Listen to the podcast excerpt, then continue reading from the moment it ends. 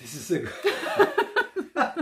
Ich muss jedes Mal, Mensch, ah, Mongolei 2, Australien, ich fange dann immer das Rechnen an, das ist eigentlich doof, ich sollte mir das jetzt mal verlieren. Der ist verrückt, ne? Der war bloß dauernd auf Reisen, war dauernd, der war zu lange in der Wüste, er hat erstmal in der Sonne äh, gebrannt. Nimmst du einen aus der Steinzeit, einen aus dem Urwald raus und setzt den bei uns in Frankfurt, in Berlin oder wo auch immer, New York auf die Straße und der, wenn der zurückgehen würde zu seinem Volk, der könnte ein Buch schreiben über ein, zwei, drei Tage, die er da lebt.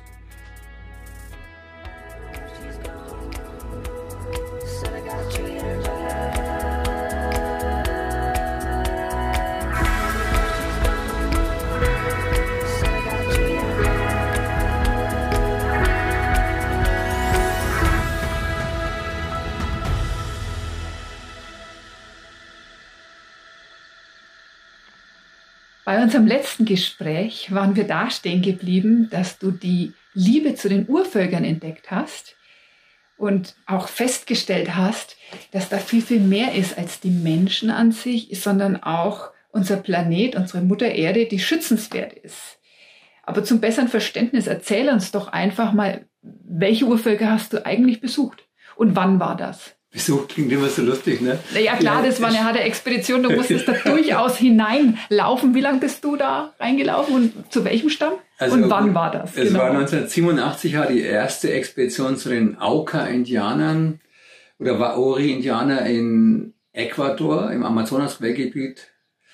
Und da war ich ein paar Wochen und das hat also mein Leben damals massiv verändert. Und ab 87 habe ich dann jedes Jahr eben Expeditionen gemacht zu, zu Natives, zu Urvölkern, also zu den Ureinwohnern des Landes. Und da war ich 1988 bei den Yanomami-Indianern in Venezuela im Orinoco-Quellgebiet. Einen Erstkontakt gehabt zu, äh, zu einer Stammesgruppe, wo noch nie ein Weißer war. Das war so irgendwie der absolute Thrill für mich, auch ähm, Menschen zu kontaktieren, die noch, von, die noch nicht verdorben waren von unserer von unserer Zivilisation, um äh, mit einer Art Dokumentation auch diesen, das für die Nachwelt zu erhalten, weil viele sind ja mittlerweile schon ausgestorben oder haben ihren Lebensstil zwangsläufig an äh, unseren Lebensstil angepasst. Und 1989 war ich bei den Papuas in Westneuguinea, bei den Yalis, äh, an Kannibalenstamm, äh, habe da auch einen Erstkontakt gemacht. Also sind 500 Kilometer durch den Urwald gelaufen, durch den Bergurwald mit einem Freund von mir.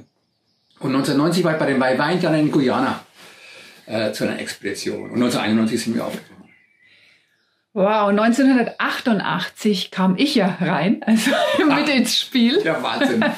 ich habe das noch ganz rege in Erinnerung, in, in der Präsenz, wie ja. fasziniert ich damals war, ja. als ich ja an den Geschichten, an den Erzählungen teilhaben durfte, die du von den Völkern und vom Dschungel berichtet hast. Das war unglaublich.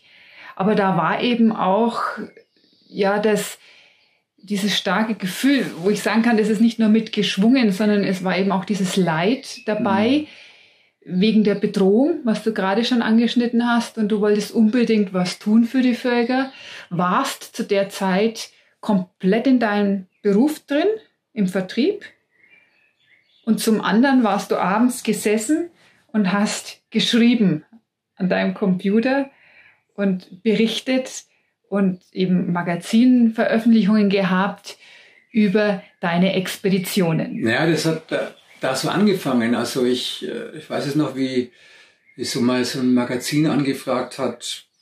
Ach nee, wir hatten eine TV-Sendung, glaube ich, damals, eine der ersten TV-Sendungen und dann soll ich einen Bericht schreiben und denke, Gott, wie schreibe ich denn da jetzt einen Bericht, ja? Und äh, das war so echt äh, irre. Aber gut, ähm, wir sind dann, ich wollte dann auf jeden Fall auf diese Lebensreise aufbrechen. Also mal für drei Jahre aus, aus äh, los, losreisen. Naja, da habe ich dich dann damals kennengelernt.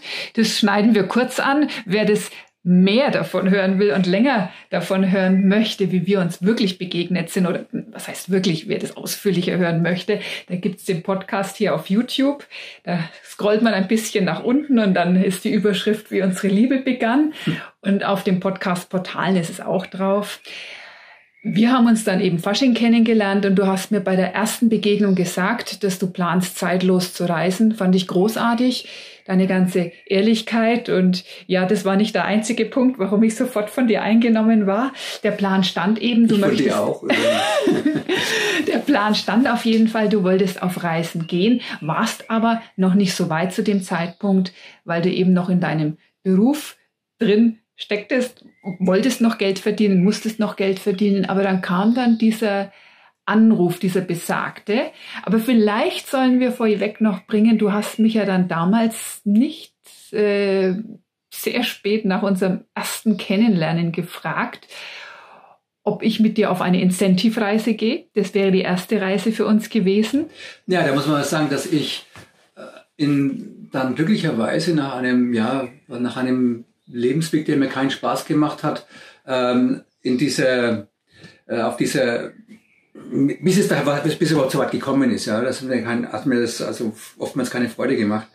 Aber ähm, dann, wie ich dann im Vertrieb war, war das der Hammer. Da habe ich dann Geld verdient und war dann glücklicherweise, ja, war ich halt einer der besten Verkäufer in Deutschland und habe eine Incentive-Reise gewonnen uh, für, für mega viel Kohle. Und da habe ich dich eingeladen, ob du mitgehst. Naja, und ich war mir da nicht so ganz sicher, ne, ob du mich da mal so einlädst, um mir ganz schnell, ganz nah zu kommen. Und habe das dann damals abgelehnt. Es wäre nach New York gegangen. Ja, ich weiß, ist nach New York gegangen. Es ist, ja, aber für mich eben nicht, ja. weil ich eben mir gedacht habe, mich möchte ich erstmal näher kennenlernen, bevor wir uns näher kommen und habe dich dann damals noch angerufen vor deiner Reise, dir alles Gute gewünscht und die war ja nicht ewig lang. Wir haben uns dann gleich wieder gesehen und haben uns dann auch gefunden. Logisch, sonst wären wir heute nicht zusammen. Und es hat auch nicht allzu lange gedauert. Du hast mich gefragt, ob ich mit dir nicht auf Weltreise gehen möchte. Und dann ging eben dieser Plan gemeinsam, haben wir dieses Ziel dann schon verfolgt, loszuziehen. Und dann kam dieser besagte Anruf. Nochmal zu diesem Anruf, genau. Ich saß also hier in diesem Zimmer, in meinem Zimmer da so äh, im Dachgeschoss und da hatte ich also die Isomatte ausgelegt, den Rucksack und äh, alles, was man so braucht, ja, äh, Kamera und, und ein bisschen Arzneimittel und, und also alles, was man so braucht für, für eine längere Reise. Der Plan war, äh, für mich mal für zwei, drei, drei Jahre auszusteigen, zu kündigen bei meinem, bei meinem äh, Job, den ich hatte, um einfach mal wirklich frei zu sein. Also zeitlos reisen zu können, ohne jegliche Begrenzung, ohne dass irgendjemand sagt, du pass auf, heute ist der so und so, nee, da musst du zurück sein, sonst verlierst du deinen Job. So ist es ja dann immer, dass man also immer, immer die Zeitvorgaben hat von unserem Gesellschaftssystem. Ne? Und ja, ich hatte also wirklich geplant zu kündigen, obwohl ich sehr erfolgreich war. Und äh, dann war mein Chef am Telefon. Ja, und dann hat er gesagt, Dennis, sitzt du? So, ja, sitz, ich habe da gerade auf meine Ausrüstung geguckt und so, hat er nicht, hat er nicht mitbekommen. So, ja, ich sitze und sagte, du, ich habe äh, ich hab den Vorschlag zu machen. Ich brauche eine rechte Hand. Das heißt also, ich würde dir ganz gerne, dass du in die Direktion kommst. Das muss man mir vorstellen. Ich war also, ich hatte ja also normale Schulabschluss, also ich habe nicht studiert gehabt und, äh, und plötzlich sollte ich also in die Direktion, also stellvertretender Verkaufsdirektor für Deutschland werden und weltweit. Und sagte, pass auf, ähm, ich schaff's alleine, du bist meine Wahl und ich biete dir im ersten Jahr 150.000 an, im zweiten Jahr Viertelmillion, das muss Viertelmillion, oh, plus ein Mercedes-Geschäftswagen, aber du musst nicht viel fahren, du fliegst. Hast halt immer die Flüge und lebst aber dann nicht mehr hier in Bayern, sondern du musst in den Norden kommen, nach Wilhelmshaven. Da ist die Zentrale gewesen von unserer Firma damals. Und ich war total baff. Ja. Und habe nichts gesagt. Sagt er, bist du noch da? Sag ich, ja, ja, es haut mich jetzt um, dein Vertrauen ist ja, ist ja irre. Ich denke 24 Stunden drüber nach. Und äh, wir sprechen morgen wieder. Naja, und dann kam bei mir ein Anruf. Weil ich, wir hatten ja damals beschlossen, nachdem wir eben ja gesagt haben, wir gehen gemeinsam auf Reisen, dass es ja doch sinnvoll wäre, wo wir doch noch ein bisschen Zeit in Deutschland verbringen, um Geld zu sparen und alles Nötige vorzubereiten, dass es ja doch schlau wäre für mich, eine Lehre im Reisebüro zu machen. Ich habe dann gerade Schule verlassen und man weiß ja immer gar nicht so, wie man sich dann auch versteht. klar. Ne, so hatte jeder sein ja. Zuhause und dann haben wir uns eben getroffen, ja. wenn man sich so trifft. Aber wie ist es, wenn man über ein, zwei, drei Jahre intensiv unterwegs ist miteinander, versteht man sich denn auch so? Ja, die meisten verstehen sich dann wahrscheinlich auch nicht, ja. Ja, also viele auch schon. Naja, aber die meisten, ich denke mal, dass wenn du lange zusammen bist, gibt es natürlich Pärchen, die sich vertragen, logischerweise, Gott sei Dank. Aber es fängt ja schon nach ein, zwei Wochen an. Sieht man in Urlaubsreisen, wo dann Konflikte auftreten, wo der eine das mag, der andere das mag und na, deswegen war das ganz gut, dass wir eben ähm, das auch, dass du eben deinen Beruf, dass du in einem Beruf eine Lehre gemacht hast. Ja, das war eben der Plan B. Falls es auf Reisen mit uns nicht so klappt, könnte ich jederzeit zurück in meinen Beruf, weil dann hätte ich ja schon auch Erfahrung gesammelt, gewisse ja. auf Reisen. Ja, ich darf heute nach über 30 Jahren zurückblicken und bin sehr, sehr dankbar, dass wir uns so gut verstehen, auch in extremen Situationen. Aber zurück zu dem besagten Anruf, den ich bekommen habe. Dennis hat mich dann eben morgens im Reisebüro erreicht und sagt, Mensch, Tanja, stell dir vor, was mir gerade passiert ist. Dann habe ich dir das erzählt. Dann hat er mir das erzählt. Dann habe ich, hab ich zu dir gesagt, du pass auf, das, ähm, was hältst du davon? Wir brechen erst einmal, wir, wir bleiben zwei Jahre. Dann haben wir eine halbe Million, damals war es D-Mark, aber D-Mark war ja wie Euro mehr oder weniger, ja, also eine halbe Million. Ähm, die ich gespart habe bis dahin. Unvorstellbar viel Geld, weil vorher hatte ich ja, hatte ich ja keine Kohle, ich kam ja aus recht einfachen Verhältnissen. Und dann brauchen wir nie mehr arbeiten. Weil damals, oder zu diesem Zeitpunkt, wir sprechen ja jetzt vom Jahre, ähm, wann war das? 1991. Da gab es 10% Zinsen im Schnitt auf das Geld. Das war noch schick. Stell dir vor, halbe Million plus 10, also 10 Prozent Zinsen. Das heißt also, du hast jetzt, äh, ja, du hast halt im Jahr dann äh, 50, 60.000 nur an Zinsen. Und das brauchst du als Reisender gar nicht. Also so wie wir gereist sind, also recht basic, einfaches Reisen, wo wir dann teilweise plus 10 Dollar am Tag gebraucht haben. Also ich kann mich erinnern, in Pakistan haben wir 250 Dollar pro Person im Monat gebraucht. Naja, und dann hast du gesagt, Dennis, wenn du das, wenn du diesen Job annimmst, dann kommst du in Macht und Geld. Und es kann durchaus sein, dass du dann deinen Traum, den du so lange verfolgt hast, nicht mehr lebst. Und da habe ich mir gedacht, Menschenskind, so ein junges Wesen, ja, wie du, wie du da warst, heute noch bist, aber da warst halt noch jünger. so ein junges Wesen haut da so ein Ding raus und ich habe gedacht, Mensch, vielleicht ist da was dran. Die Gefahr ist auf jeden Fall groß, dass wenn man also nicht nach seiner inneren Bestimmung, nach seinem Gefühl geht, sondern sich verleiten lässt durch Geld, ähm, dass man das eben dann nicht macht. Sein Leben lang verpeilt. Und am nächsten Tag hat äh, Michael, mein Chef, wieder angerufen, sagte, und Dennis, hast du dir das überlegt?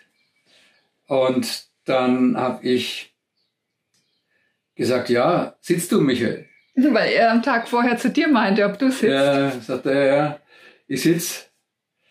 Dann sage ich, du, ich sitze gerade von, meiner, von meinem Rucksack, meiner Isomatte, ja, mein Wasserfilter, äh, ähm, Reiseführer über ähm, Südostasien und ich werde das Angebot nicht annehmen. Ich werde kündigen. Und dann war Sendepause. Dann habe ich nichts mehr gehört und sage, Michael, bist du noch dran? So wie mich am Tag vorher gefragt hat. Auch gefragt hat. Und dann hat, hat er gesagt, ja, ja. Sagt Dennis, das ist die stärkste Entscheidung, die ich jemals in meinem Leben gehört habe in meiner Position. Unglaublich. Also ich gratuliere dir zu dieser Entscheidung. Und ich fahre runter von Wilhelmshaven, ich treffe dich nächste Woche, ich bring, äh, ähm, also kam er runter, hat mich verabschiedet, hat mir fünf Flaschen Boxbeutel, das ist so fränkischer Wein mitgebracht, sagt er, die trinken wir, wenn du wieder da bist. So in drei Jahren oder in fünf Jahren. Die haben ein paar Jahre später tatsächlich mit ihm getrunken. Dann hat er wieder Wein gebracht. Ja, und der steht noch bei uns im Keller. Ah, der steht immer im Keller, ne? Ja, ja. aber der ist ja wahrscheinlich längst kaputt. Ja, aber der ist unglaublich gut wertvoll. geworden. Genau, wertvoll ist es sowieso. Naja, also auf jeden Fall ist es so, dass ich eine massive Entscheidung getroffen habe, damals die Bundeswehr zu verlassen weil ich äh, pazifistisch also, äh, veranlagt war und bin und ähm, auch die Erziehung meiner Eltern. Also äh, nichts mit, äh, ich war in dieser Spezialeinheit Ausbilder bei den Fernsperren damals und dann habe ich die Bundeswehr verlassen aufgrund des, was wir in dem vorhergehenden äh, schon äh, Interview schon erzählt haben. Das war eine ganz wichtige Entscheidung, lebensentscheidende, eine Weichenstellung-Entscheidung. Eine weitere Weichenstellung-Entscheidung war, dich zu fragen, ob du mit auf diese Reise gehst, weil ich vorher Expeditionen, eben die signalharten Expeditionen gemacht habe, wo du eine große, ähm, ja, wie soll ich sagen, wir brauch, du brauchtest dafür eigentlich eine Ausbildung. Also Überlebenstraining und die habe ich dann mit einem Freund gemacht, der war auch in einer Spezialeinheit. Ähm, und du musst also wissen, wo deine psychischen, physischen Grenzen sind. Also man sagt ja auch, äh, wenn du jetzt meinst, du kannst nicht mehr dann äh, geht es noch siebenmal weiter. Das ist gut zu wissen, wenn man dann meint, man bricht zusammen, dass man sagt, okay, hey, ich, brech, ich, ich glaube zwar, ich breche zusammen, aber ich kann noch lange weitermachen. Alles Voraussetzungen, um so einen Trip dann eventuell zu überleben. Natürlich auch die, die Navigation, Karte, Kompass, Umgang und ähm, dann die Organisation mit, mit äh, die, die Logistik für Nahrung, die hast du dann auch übernommen bis heute. Und all die Dinge, auf jeden Fall habe ich dir das angeboten. Und ja, und dann ähm, diese Entscheidung eben äh, nicht sich für Geld zu entscheiden, so nach dem Herzen. Und viele oder einige der Freunde haben gesagt, bist du wahnsinnig, ja. Jetzt hast du es endlich geschafft. Jetzt kommst du endlich, was man ja will in unserer, in unserer Zivilisation ist ja auch in, unseren, in unserer Gesellschaftsform, im kapitalistischen System, dass man dann Karriere macht, dass man Geld macht. Ähm, verdient, dass man halt gut dasteht mit einem Haus vielleicht und einem Fahrzeug oder was auch immer. Und dann sich so zu entscheiden, genau dagegen, war eine sehr riskante Entscheidung unter anderem auch. Das hätte auch voll in die Hose gehen können. Ich habe festgestellt im Laufe meines Lebens, im Laufe der Expeditionen, dass es immer wichtig ist, nach der Herzmotivation zu gehen. Und zwar sind es die allerersten Sekunden, die allerersten Momente, die jeder von uns hat. Wir verschütten das natürlich aufgrund von, dass wir ein Fernsehspiel, Fernseh gucken oder äh, uns mit, oder mit Werbung zuballern oder was auch immer. Da gehen viele von diesen Gefühlen, die gehen nicht verloren, die werden einfach überdeckt. Aber eine australische Kamelausbildung, in die Joe Kitchen in Australien hat zu uns immer gesagt, wenn Sie erinnern kannst, hör, ja, auf, das, hör auf das II, auf dieses erste Gefühl. Und das ist so, dass ich auf dieses Gefühl gehört habe. Immer auf dieses Gefühl gehabt, ich gehört habe bis heute. Es ist zwar schwer, weil der Ratio sagt, bist du wahnsinnig, sowas kannst du nicht machen. Und dein Bauchgefühl geht dann in Konflikt mit dem, mit dem Ratio. Und wie auch immer, ich bin damit sehr gut gefahren. Hervorragend gefahren. Und deswegen sehr dankbar, diesen Mut gehabt zu haben. Den Mut für das Glück. So kann man das vielleicht sagen. Hängt da zusammen, Mut und Glück und äh, den Mut zu der Entscheidung, äh, ein glückliches Leben, leben, zu leben. Ja, und ich bin da auch sehr froh und dankbar. Und es ging dann tatsächlich los für uns 1991. Das erste kleinere Ziel war Griechenland, das Land der Götter, als Tor zur großen, weiten Welt. Ja. Und wir sind dann mit dem Zug von Nürnberg nach Kufstein gefahren, über den Brenner, nach Bologna, nach Ancona. Und da hat die Mutter noch so einen Kartoffelsalat eingepackt, weißt du es noch? Mit, mit, mit Nürnberger Bratwürste, die wir da im Zug gegessen haben. Das war echt toll. Kartoffelsalat. Ja, ja, ja, ja. Und dann ging es eben mit der Fähre nach Athen. Und ich denke, wir sollten, oder ich bitte dich zu erzählen, was im Grunde das Prinzip unserer Reise war. Wir, wir haben uns ja keinen Flug gebucht, sondern eben, wie gesagt, sind in den Zug gestiegen. Mhm was ist denn unser Prinzip eben im Grunde noch bis heute der Reise? Also für mich war es immer wichtig, dieses, die Länder zu erleben, zu er, ja, zu, nicht zu erfahren, vielleicht zu ergehen, also ergehen vom Gehen. Ja, manchmal die, fährt man es dann auch mittlerweile mit dem nicht, Fahrrad. Aber halt versuchen nicht ja. zu fliegen. mit landesüblichen Verkehrsmitteln zu reisen. Also auf dem Landweg von Deutschland bis nach Südamerika und durch Südamerika. Und da war es dann so, dass also auf diese Reiseart, ja, taucht man einfach tief ein in die Materie, tief ein in die Planeten, in die, in die Geschichten, in die zwischenmenschlichen Beziehungen, in Freundschaften, auch in, in, in Regierungssituationen, weil man dann Länder einfach anders begreift, nicht nur als, nur meine ich jetzt als Tourist, das verstehe ich ja, dass man Urlaub macht, logisch machen wir auch gerne. Aber in einem Urlaub hast du halt, äh, kümmert man sich im Regelfall nicht um Politik oder kümmert sich im Regelfall nicht um die viele Menschen zumindest nicht um das, um das Landestypische. Ja. Ich denke auch, es ist ein gewisses Zeitfenster. Wenn jetzt Mensch in den Urlaub reist, dann hat man im Regelfall zwei, wenn es gut läuft, drei Wochen.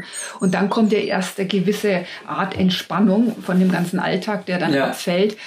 Und durch das Längerreisen konnten wir für uns feststellen, dass wir einfach auch anders eingehen können auf die Kulturen, auf die Menschen, weil wir gewisse Freiheit erlangen können ganz logisch äh, durch das länger unterwegs sein und uns auf die Menschen anders einlassen können, als wenn man sagt, okay, wir haben jetzt noch drei Tage und dann müssen wir ganz, ganz schnell wieder nach Hause reisen. Ja, es ist die, es ist eben diese große Freiheit, also zeitlich unbegrenzt reisen zu dürfen.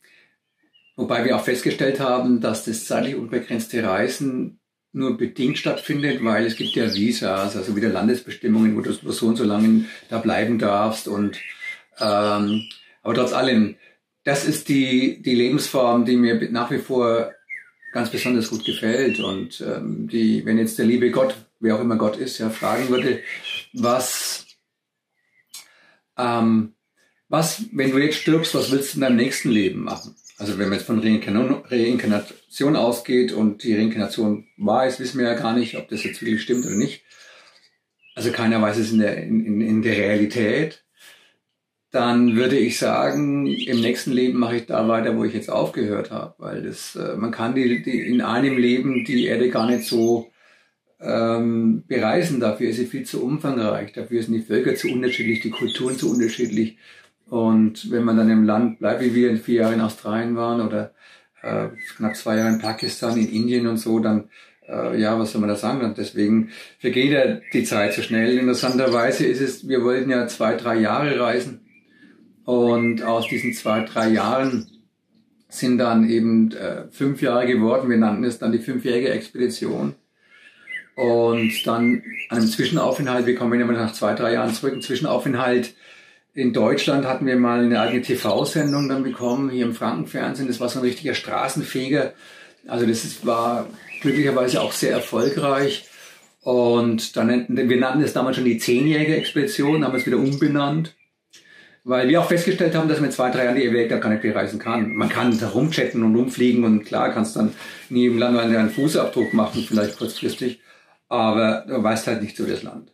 Und ja, und dann nach so knapp zehn Jahren, denken Mensch, das sind zehn Jahre vorbei, jetzt nennen wir es die 30-jährige Expedition. Also 30-jährige ist ja schon mal eine Ansage. Also es ist einfach, es hat sich einfach entwickelt, dahin entwickelt, wo wir jetzt sind. Das war ja von Anfang an nicht so geplant und, äh, und die 30 Jahre, das ist für mich jetzt unvorstellbar irgendwie, sind jetzt voll. Also 2021, 1991 aufgebrochen, 2021 sind 30 Jahre, also jetzt voll. Und ähm, ich habe vor kurzem ein Interview gegeben beim RPR, das kommt jetzt demnächst irgendwann nochmal, RPR 1 ist ein Radiosender. Und dann habe ich, war ein, ein Journalist von ZDF, der auch Reisender ist und tolle Sachen macht. Er ist im Augenblick gerade glaube ich, auf dem, irgendeinem Fluss in Deutschland auf dem äh, Stand-Up-Paddle unterwegs. Langzeitstrecken, große Strecken, geile Nummer. Also wie auch immer, äh, den, wir haben, ich habe mich mit ihm in den, haben ins, ins Gespräch mit ihm und war der, vor dem Interview und dann habe ich gesagt, ja, habe ich das gleiche erzählt wie jetzt. Und dann hat er gesagt, also wie fest umbenennen? Ich habe jetzt die 40-jährige Expedition benannt. Also Dennis, 40-jährige Expedition ist ja totaler Quatsch. 40 Jahre klingt total uncool. Ähm, Nenn es die 50-jährige Expedition. Also 50 Jahre, ist das realistisch? Ich finde schon. Und dann heißt es, ja, sag mal, willst du jetzt dann, ähm, du, du passt doch deinen Reisen, dein, deiner, deiner Fitness an, ja. Also äh, kannst, wenn du fit bist, kannst du mit 80 noch unterwegs sein. Ja klar, und jetzt sitzt du gar nicht so unfit vor mir und ja, ich mache da gleich mit. mit ne?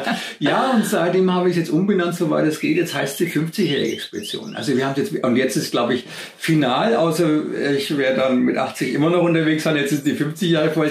Man weiß ja nicht, ja. Ich bin, auch der, ich bin auch der Ansicht, man muss positiv denken. Unbedingt. Also unbedingt positiv denken, es bringt gar nichts, wenn man also sagt, ah, oh, das klappt, das schaffe ich nicht, weil damit hast du es schon gesetzt.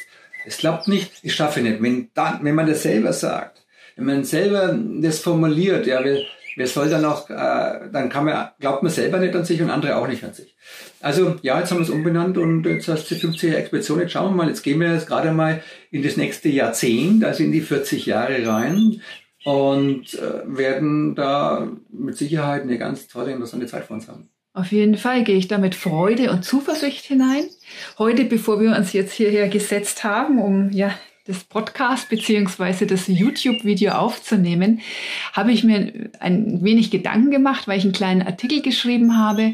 Und da ging es mir darum, wie die Menschen sich unser Leben überhaupt vorstellen können, weil wir bekommen ja immer wieder Fragen. Und wenn wir jetzt zum Beispiel auf Instagram posten, dann kommt mir das so vor, als würden wir ein Bild bringen und ein anderes Bild und immer ein bisschen Text dazu, was am Ende ein riesen Mosaik ist. Ja. Und ich weiß selbst noch nicht, wie groß dieses Mosaik wird, weil ich, ich kriege da jetzt gerade Gänsehaut beim Erzählen. Aber warum ich jetzt die Zuschauer und Zuhörer gemeinsam mit dir bitten möchte, stellt uns doch Fragen. Hier eventuell unter dieses YouTube-Video oder auf Instagram, damit wir das mit einbringen können in weiteren Interviews, in weiteren Talks oder Dinge, die Dennis oder ich schreiben um einfach mehr Einblick gewähren zu können. Zum einen ist es unheimlich schön, durch die Fragen sich selbst zu reflektieren. Ich finde es sehr, sehr spannend. Und zum anderen wollen wir unser Lebensprojekt einfach teilen, weil es ist wichtig, auf unserer Erde ein Miteinander zu leben. Und was ich dich jetzt noch fragen will, Dennis, weil ich habe die Zahl wirklich nicht im Kopf. Wie viele Bücher hast du jetzt geschrieben? Das ist so ja. Ich muss jedes Mal, Mensch, ah, Mongolei 2, Australien, ich fange dann immer das Rechnen an, das ist eigentlich doof, ich sollte mir das jetzt mal wirklich Ja, ist verrückt, ne? aber ja. ich meine, wie soll es dir, äh, ich meine, wundert mich, dass es dir so geht, wenn es mir selber fast so geht. Es ist nicht so, dass es unendlich viele Bücher sind, aber ja, ich habe jetzt doch 25 Bücher geschrieben, das ist schon mal eine mega Nummer und wenn ich mir ähm, am Anfang habe ich ja so, das ich aber zeigen, dass so am Anfang habe ich einfach mal so äh, Tagebücher geschrieben. Das ist jetzt die gedruckte Version. Das ist jetzt die ne? gedruckte Version. Ja. Ich habe dann drüben noch so. Ähm, Wenn du drüben sagst, das heißt in unserem Zimmer, Zuhause, genau. Genau, habe ich so also Bücher geschrieben, ganz, ganz fette Bücher. Ja, äh, da allein sind es, glaube ich, schon irgendwas sind die 13 Bücher oder so. Also solche dicken Wälzer. Weil von Anfang an haben wir, oder habe ich diese Reisen dokumentiert. Und das ist natürlich schon soll ich sagen, das ist, äh, ist eine Monsterarbeit. Also sich das, ja, wie soll, ich, wie soll ich mich da ausdrücken?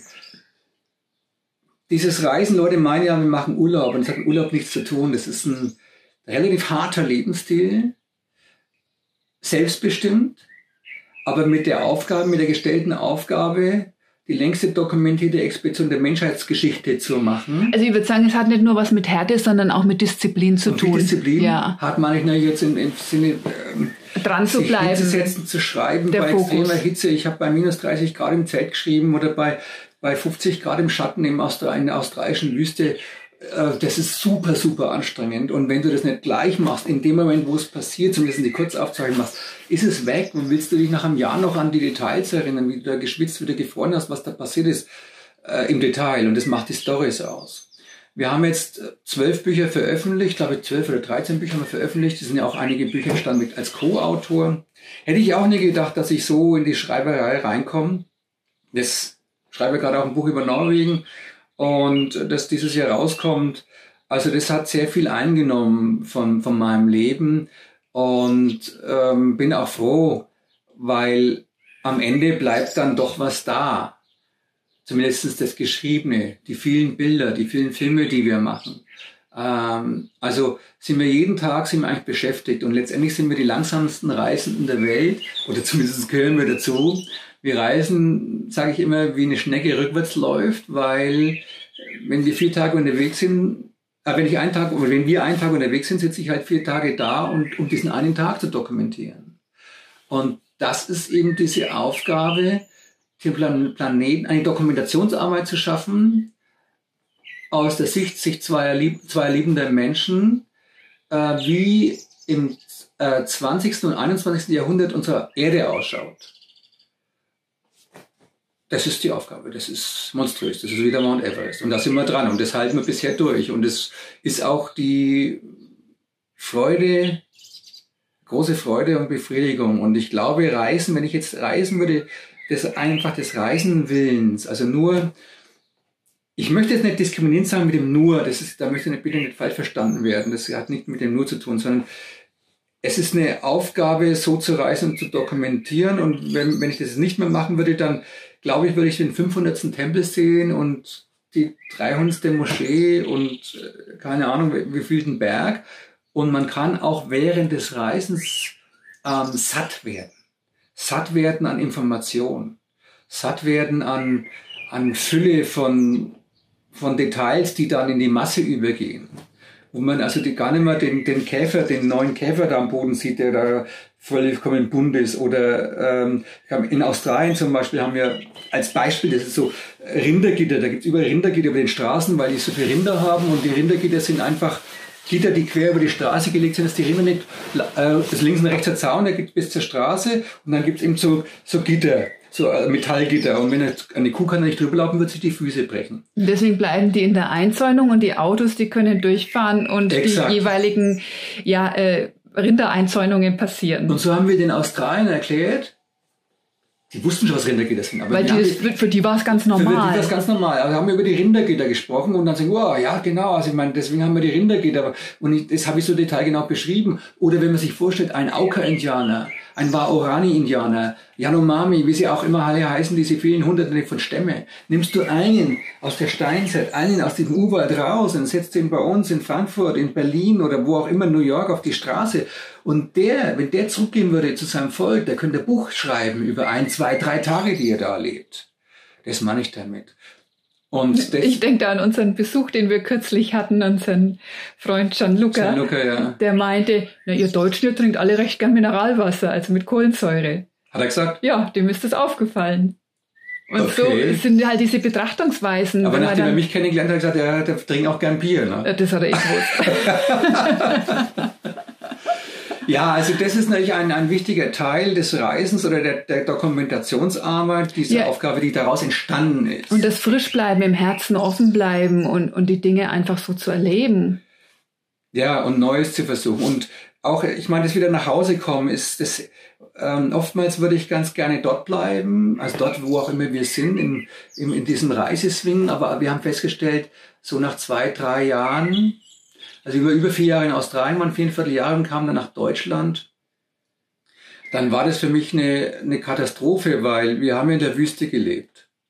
Und wie ich hierher gekommen bin, kam ich in ein anderes Zeitalter rein. Wir sind in einem, ja, wir sind in einem äh, Elektro, in einem elektronischen Zeitalter aufgebrochen. Ja, also Computerzeitalter war das schon klar. Aber das war der Umstieg, das war von 1999 auf 2003 und das war der Umstieg von, von diesem elektronischen Zeitalter in ein digitales Zeitalter, wo alles plötzlich digitalisiert wurde. Und ich kam, oder wir kamen hierher und dann habe ich mit einem Magazin, mit dem Chef von einem Magazin gesprochen von, und für einen Artikel Sagt, ja, Katze, auf jeden Fall super, das äh, machen wir da Story draus, schick, schicken Sie mir doch einmal der JPEG. Und ja, alles klar, mache ich. Und dann habe ich aufgelegt und denke mir, Gott, was ist denn jetzt ein JPEG? Ich wusste nicht, was ein JPEG ist. A TIFF, a RAW. Ja, ähm, die ganzen Endungen, Kürzel für diese Bezeichnungen von digitalen Programmen oder, oder was es auch immer alles gibt und gab. Und dann habe ich meinen Freund angerufen, einen Grafiker, und gesagt, Uli, was ist denn ein JPEG? Dann hat er mir versucht, ein JPEG zu erklären ich habe nicht gewusst, wie ich ein Dia, das war damals waren es noch Dias, wir hatten davon, glaube ich, 12.000 von Australien, das jetzt in eine Form reinbringt, die, die einfach so greifbar ist, die nicht sichtbar ist. Hat er mir von Punkten, von Dots per Inch erzählt und all dem Zeugs und ich was, verstehe das nicht, ich verstehe das nicht.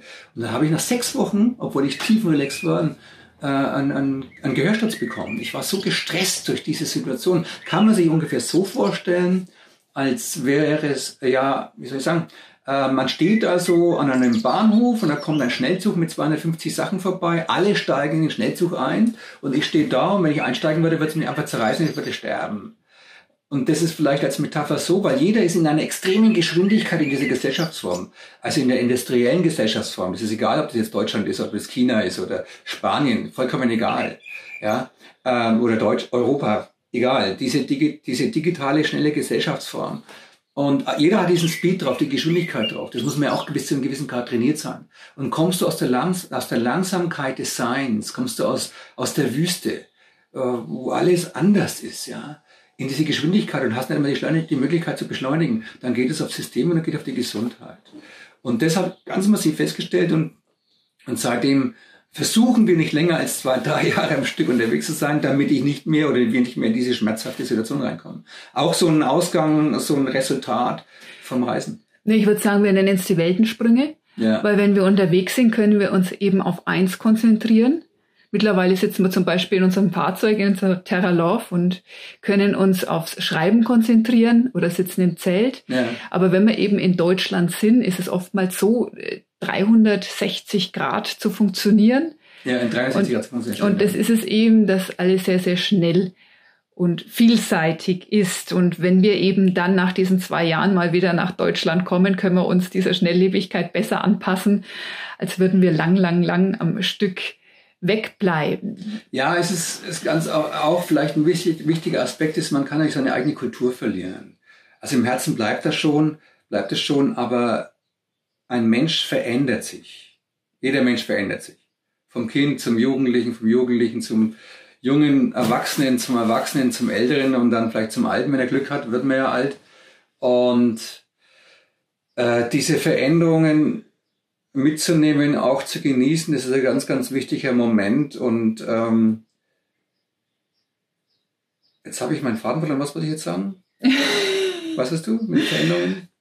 Naja, die Veränderungen gingen, du möchtest nicht den Anschluss an deine eigene Kultur genau, verlieren. Genau, das wollte ich sagen. Ich wollte nicht die Gesellschaft, ich wollte nicht den, den Anschluss an die Kultur verlieren, weil es kann durchaus passieren, dass man nach Deutschland kommt, also in sein Heimatland, wo man geboren ist, und plötzlich eine andere Sprache spricht. Ja, wobei ich mich frage mittlerweile. Sagen, nicht ja. die Sprache an sich, das, das muss ich mir auch wichtig, wichtig sagen, nicht die Sprache des Deutsch, sondern die, ähm, die Verständigungsform, ja. Weil es kann ja ein Inder zum Beispiel hat eine völlig andere Kulturform als ein Deutscher, genauso wie Chinese. Das heißt, sie sprechen vielleicht dann Englisch zusammen, aber haben eine andere Kulturform und verstehen sich dann nicht. Ja, weil die andere Kultur haben. Und das meine ich damit. Und deswegen ist es wichtig, auch jetzt zu den Leuten hier zu sprechen und die Menschen hier zu verstehen und dass sie auch uns verstehen und nicht sagen, was ist denn das jetzt für ein, äh, der ist der jetzt abgespaced, der kommt, der war bloß dauernd auf Reisen, war dauernd, der war zu lange in der Wüste, hat erstmal in der Sonne äh, gebrannt. Ja, ja, ich verstehe dich schon, klar, wie immer. Ich denke mir aber auch, wäre es das Schlimmste, wenn, wenn wir dann vielleicht nicht mehr ganz so in unserer Kultur stecken, sondern eben unsere persönlichen Grenzen weiterhin erweitern und ja alle Menschen hier ihre persönlichen Grenzen erweitern und dass sich die Kulturen näher kommen, also dass die Länder nicht mehr so abgeschlossen sind, so Indien ist Indien, Pakistan ist Pakistan. Und ich meine jetzt nicht von diesem, was die Welt oder wie die Welt gleicher wird von Fastfood-Läden und, und eben, dass, dass diese Einzigartigkeit aufhört, sondern einfach, dass die Vorurteile mehr und mehr abgebaut werden, dass wir wirklich mehr äh, Gemeinsamkeit leben. Ohne Frage. Es ist nur so, dazu braucht man Verständnis. Ja? Und ich muss ja jemanden verstehen und er muss mich verstehen, damit man was erklären kann. Ansonsten geht es aneinander vorbei. Und logisch müssen wir wachsen als Menschheit an sich und gegenseitig Akzeptanz und Toleranz walten lassen und versuchen eben andere Kulturen eben auch äh, zu verstehen und klar über den Tellerrand rausgehen. Aber deswegen müssen wir die Sprache, der, die Kommunikation aufrechterhalten. Und ansonsten würde ich jetzt gerne für Jahre wegbleiben. Aber mir gefällt es auch in Deutschland. Also immer wieder, wenn wir da sind, gefällt es mir auch hier. Frage. Absolut. Ja, und wir haben ja einige Podcasts jetzt in letzter Zeit auch über das Reisen gemacht. Für alle, die da mehr Interesse haben, man findet uns auf den verschiedenen Portalen, die bekannten, eben auch auf YouTube. Und aktuell sieht man den Dennis im Bild, für alle, die, die jetzt nur zuhören. Wer sich für die Bücher interessiert, die gibt es über unsere Webseite, da kommt man in den Shop. Also das war jetzt die Werbeeinlage. naja, ist ja klar, ist ja wichtig. Ich meine, es ist ja wichtig, wenn ich jetzt da sitze, jahrelang sitze und schreibe, freut es ja uns, ähm, wenn es jemand liest und auch Freude daran hat. Vielleicht stellvertretend Reisen für Menschen, die nicht so einsteigen können. Und das kann man in den Büchern ganz gut, da kann man ganz gut mitleben, mit in die Tiefe gehen, vielleicht mitleiden, sich mitfreuen und Inspirieren. Inspirieren lassen und vielleicht auch für eine Reise. Also, Vorbereiten, klar. Wir haben ja, ja. Fahrradtouren durch Deutschland gemacht. Genau, das allein sind ja fünf Bücher über das Fahrradfahren entstanden. Ja. Fahrrad und E-Biken und ähm, ja, das macht schon Sinn, auf jeden Fall. Wir freuen uns, wenn ihr ein Like da lasst. Ja, oder, oder ein Abo. Ja, und, ja, und da gibt es noch sehr viel zu erzählen, wenn man sich vorstellt, 25 Bücher geschrieben und dann könnt ihr über jedes Buch sicherlich mehrere Stunden, vielleicht sogar Tage sprechen. Wenn man also die Essenzen rausnimmt, dann, dann viele, viele Stunden. Und da wartet noch viel Material auf uns, was wir jetzt auch ähm, verbal verarbeiten wollen. Das müssen wir durchhalten, durchziehen und ähm, ja, und da freuen wir uns nicht über Feedback, weil weil äh, Feedback gibt ja auch äh, die Motivation. Ja, oder Fragen, wenn dann irgendwie noch was unklar ist oder wenn etwas beantwortet ist und danach öffnen sich nochmal zig andere Türen, was da dahinter steckt und vielleicht ja. können wir ja davon berichten. Aber ich denke, für heute kriegen wir einfach die Kurve. Für heute kriegen wir die Kurve, genau, sonst ja, hast du recht, sonst geht es ins Hundertste, ins Tausendste und dann äh, kommen wir irgendwo hin, wo wir gar nicht heute hin wollten, genau. was auch egal ist, aber erzählen wir das nächste Mal weiter. Genau, und senden für heute herzliche Grüße und alles Liebe. Ja, bis zum nächsten Mal. Macht's gut. Ciao.